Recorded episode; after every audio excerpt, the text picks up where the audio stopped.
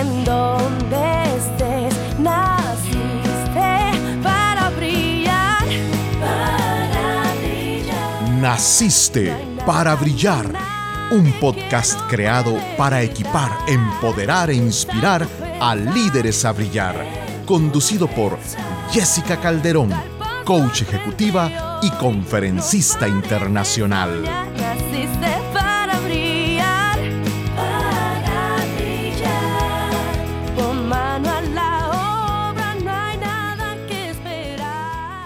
Hola, soy Jessica Calderón y me siento muy contenta de darte la bienvenida a un episodio más de nuestro podcast Naciste para Brillar.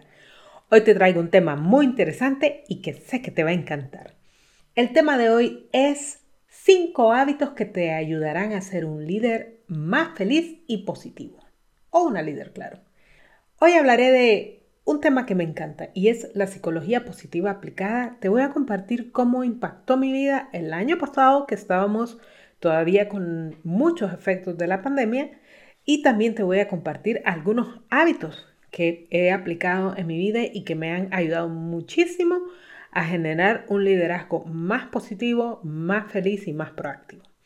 Recuerda compartir este episodio en tus redes sociales y escucharnos cada semana en el podcast nacisteparabrillar.com y en tus plataformas favoritas Spotify, Apple Podcasts, Teacher, Google y Amazon.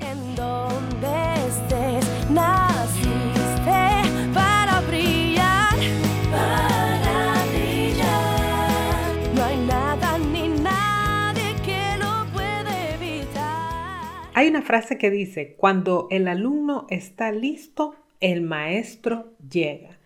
Y quiero contarte que en mi caso eso fue 100% real.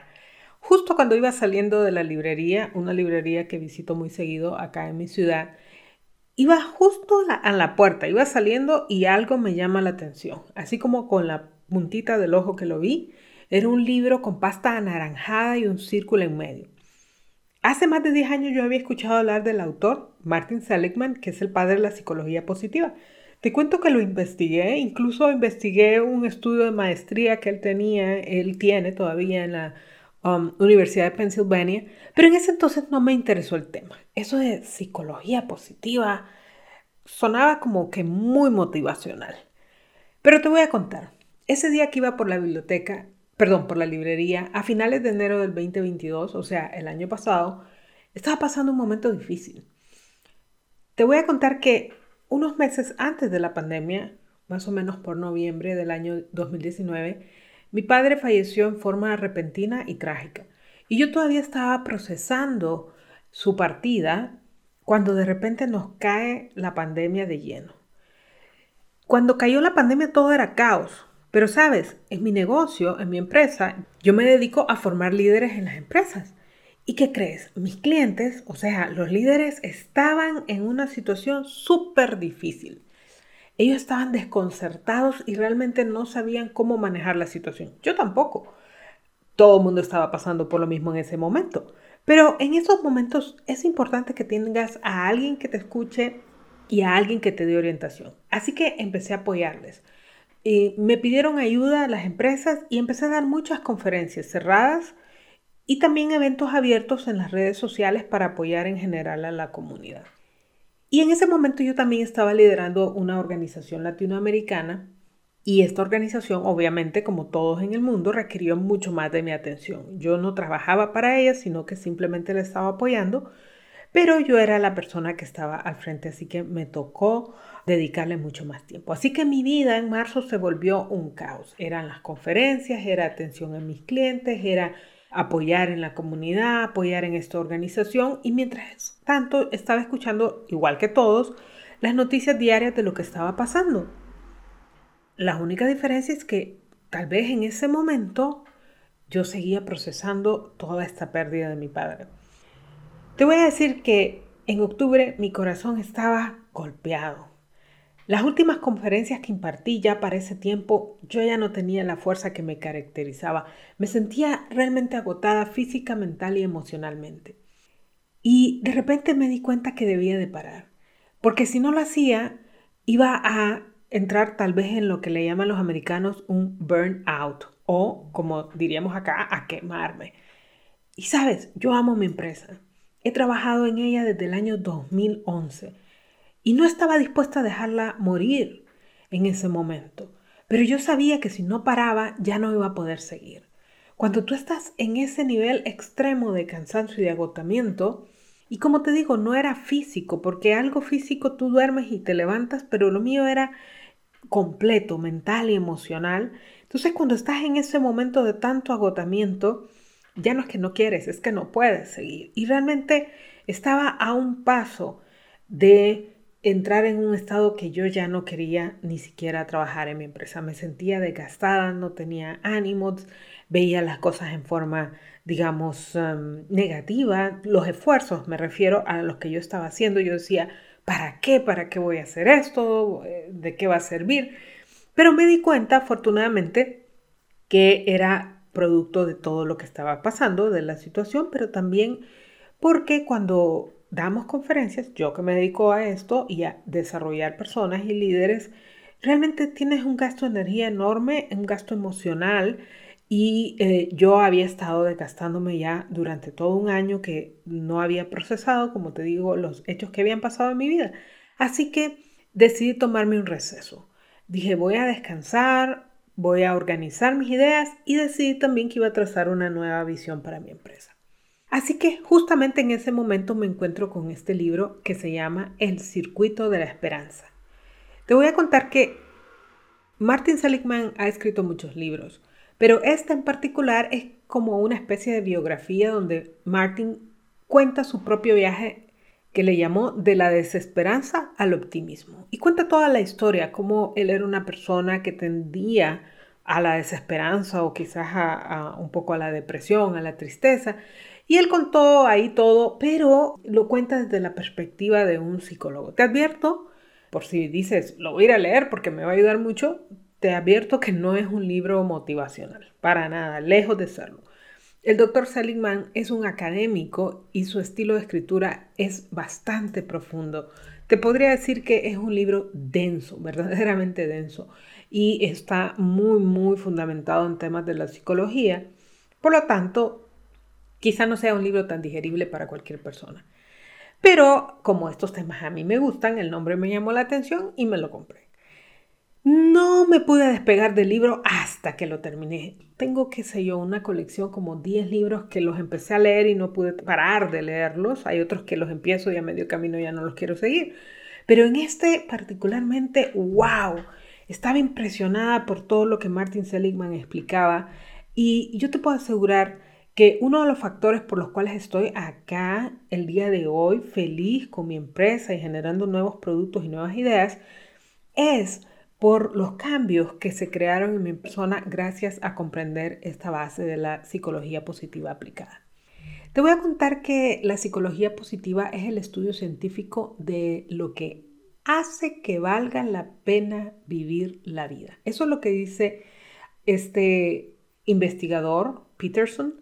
Él ya falleció, fue también uno de los fundadores del movimiento de la psicología positiva. Y él lo que explicaba era que la psicología positiva se centra en el estudio tanto de la persona como de la sociedad. ¿Y qué es lo que hace que nosotros estemos bien?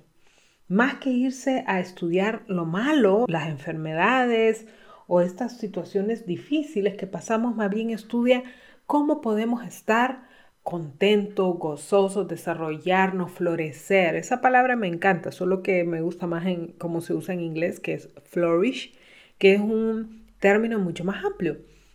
Entonces te voy a decir que en esencia la psicología positiva ayuda a las personas a florecer y estudia todo aquello que ayuda a florecer.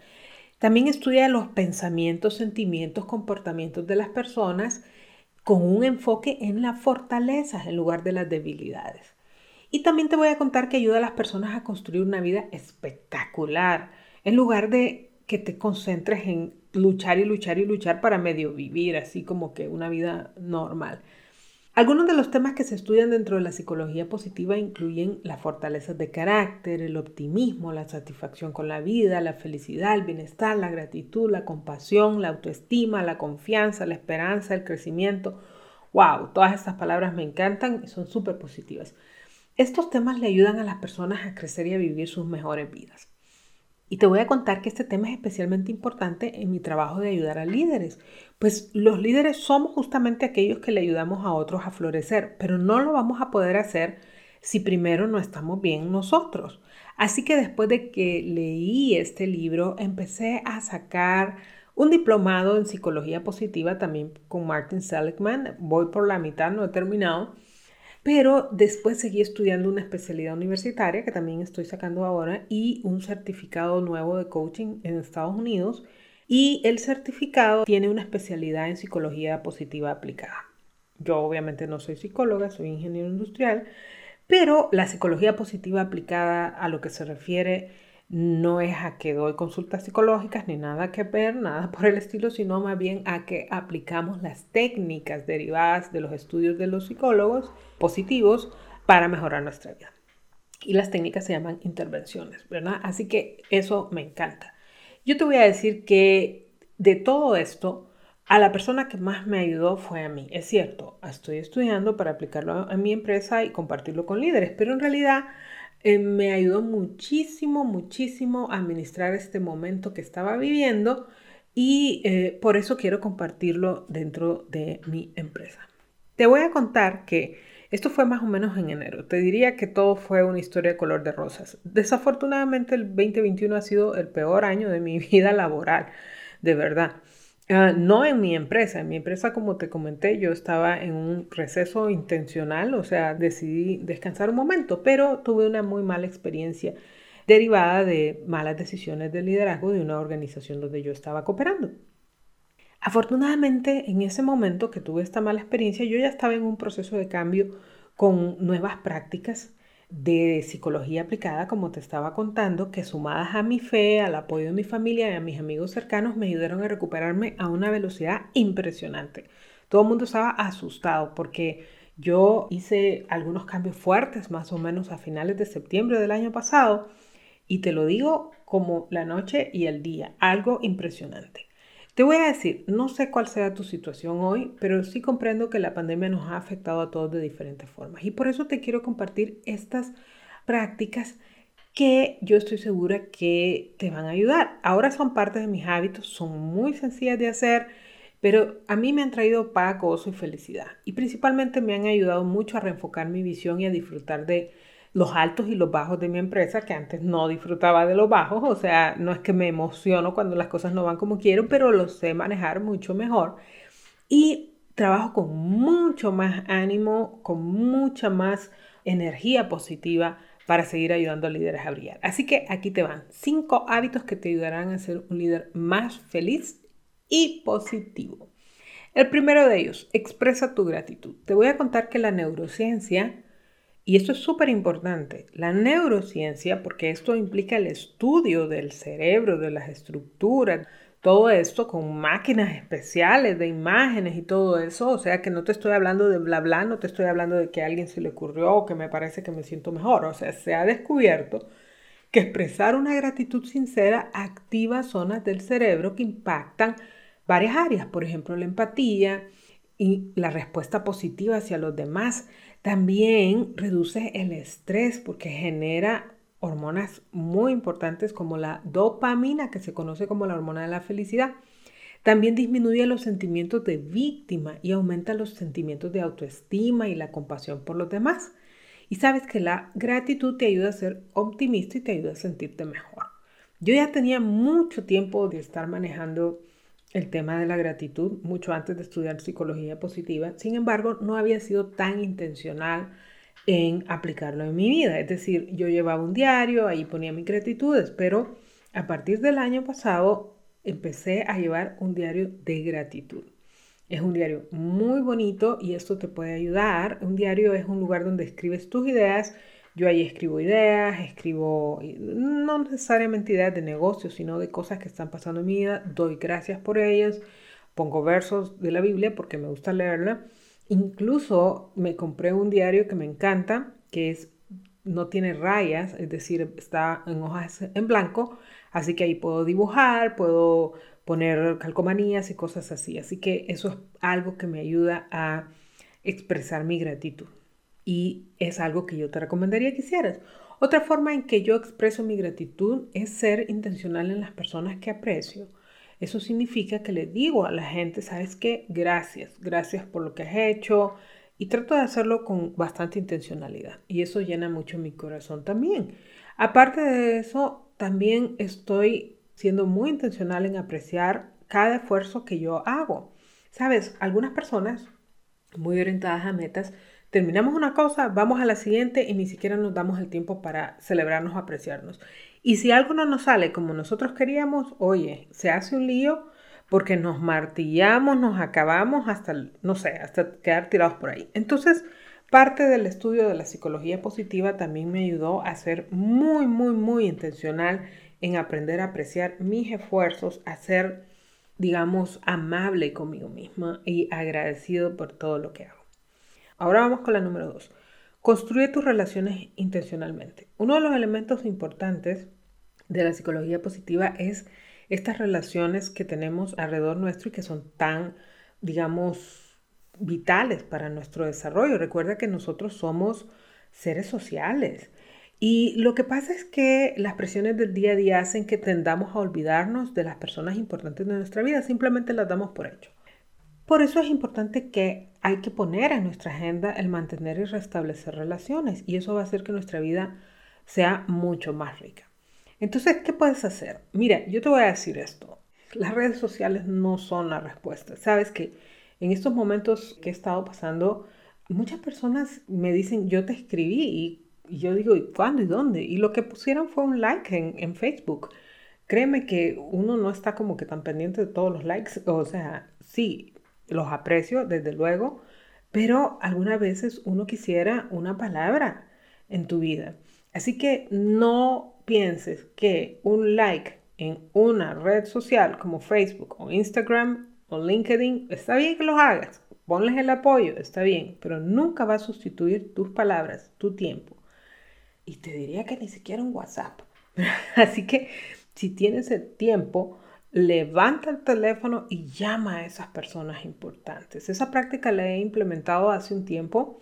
Llamo a, personas que hace años no contactaba, a personas de todas las edades, por decirte, personas muy mayores que conocí hace años en mi iglesia, por ejemplo, eh, mis familiares, amistades, y entonces eso hace que tú te reconectes, pero además te llena de vida a ti. Y recuerda que cuando los conectes, trata de expresarles lo importantes que son en tu vida. Ok, vamos por el número 3. Elevar a otros. Te voy a decir, hay un verso que dice mucho más bendecido de dar que recibir. Y una de las cosas que podemos dar con facilidad es palabras de ánimo, inspiración y motivación. Y muchas veces no lo hacemos. Sabes, nos quedamos con las palabras de ánimo. Yo te voy a decir que no solo llames a la gente, sino que designa espacios de tiempo especiales para elevar a tu familia, a tus amistades, a tus compañeros, a tus subordinados. Eso te va a ayudar a enfocarte en los positivos que ellos son, que ellos tienen y te va a ayudar a valorarlos aún más.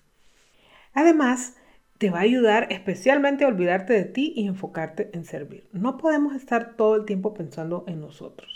Sabes, en mi caso he estado también implementando este tiempo especial en mi semana donde mando mensajes personalizados a estas personas importantes de mi vida. Y en ese mensaje trato de expresarles algo positivo, algo que los ayude a salir adelante en esa semana. Ok, vamos por el punto número 4. Date tiempo para una recreación. ¿Sabes? Esto de seguro que vas a decir, sí, Jessica, ya lo habíamos descubierto. Me cuesta mucho descansar porque yo soy de las personas que pienso que si no estoy trabajando estoy perdiendo el tiempo. Así que todo el tiempo que no estaba trabajando o estaba desperdiciando el tiempo porque no estaba siendo intencional en recrearme, es decir, en descansar intencionalmente. Así que he estado creando espacios de recreación en mi vida y aquí la palabra clave es recreación, es decir, espacios en que mi mente, mi cuerpo, mis emociones y mi salud se recuperan. Son espacios intencionales, no es simplemente ver una película, cosa que no tiene nada de malo, porque puede ser uno de esos espacios, pero algunas veces lo que hacemos es simplemente dejar pasar el tiempo. He retomado algunos hobbies, Por ejemplo, me gusta mucho tejer, no parece, pero sí. Me gusta pintar, me gusta hacer manualidades, así que estoy haciendo eso. Estoy leyendo mucho más por placer que por trabajo, porque pasé muchos años leyendo por trabajo. Así que me gusta mucho leer historia y estoy leyendo bastante historia porque me encanta, la disfruto. Y estoy empezando incluso a aprender un nuevo idioma. Dije yo, ve, ¿y por qué no? Voy a probar y me ha encantado la experiencia.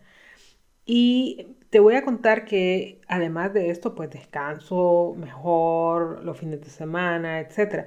Me siento mucho más descansada cuando hago estas actividades porque no solo descansa mi cuerpo, sino mi mente y me lleno emocionalmente. Así que date tiempo para recrearte.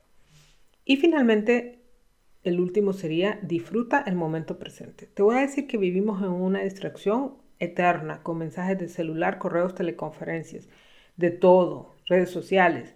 Y esto nos impide disfrutar o enfocarnos en lo que estamos haciendo y nos cansa mucho y nos causa estrés.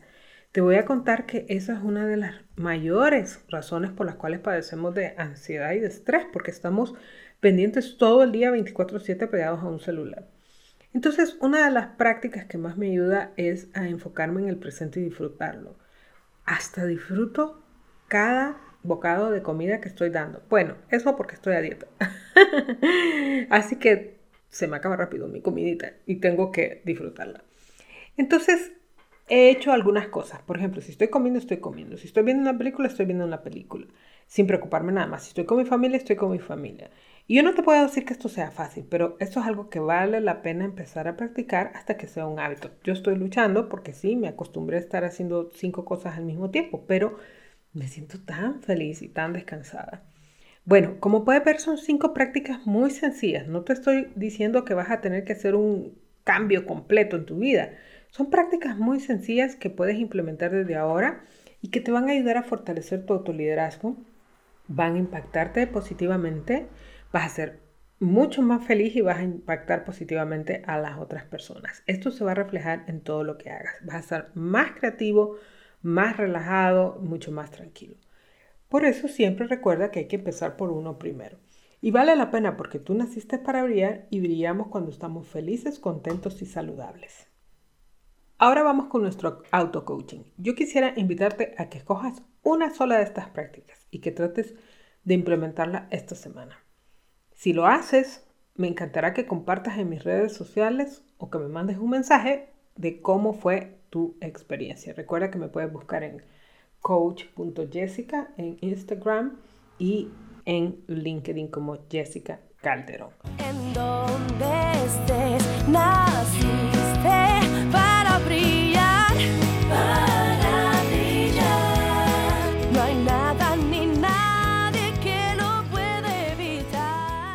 Me encantó platicar este tema del día de hoy y quiero cerrarte con esta frase de Christopher Peterson. Te voy a contar que más que una frase es un párrafo entero, pero me gustó mucho para que veamos la seriedad. Dice, la psicología positiva no debe confundirse con la autoayuda no comprobada, con la afirmación sin fundamento o la religión secular, sin importar cuán bien nos haga sentir. La psicología positiva no es una versión reciclada del poder del pensamiento positivo ni una secuela del secreto. Wow, esto lo dijo Christopher Peterson, que ya falleció, pero que ayudó a construir lo que es la psicología positiva el día de hoy. ¿Qué te pareció nuestro episodio? Me encantó estar contigo una vez más en Naciste para Brillar. Recuerda que puedes suscribirte a nuestro podcast desde las plataformas Apple Podcasts, Teacher, Spotify, Google y Amazon. Y desde luego nos puedes seguir en nacisteparabrillar.com. ¡Hasta luego! Tu luz puede inspirar también a los demás. Naciste para brillar. Naciste. Gracias por acompañarnos hoy.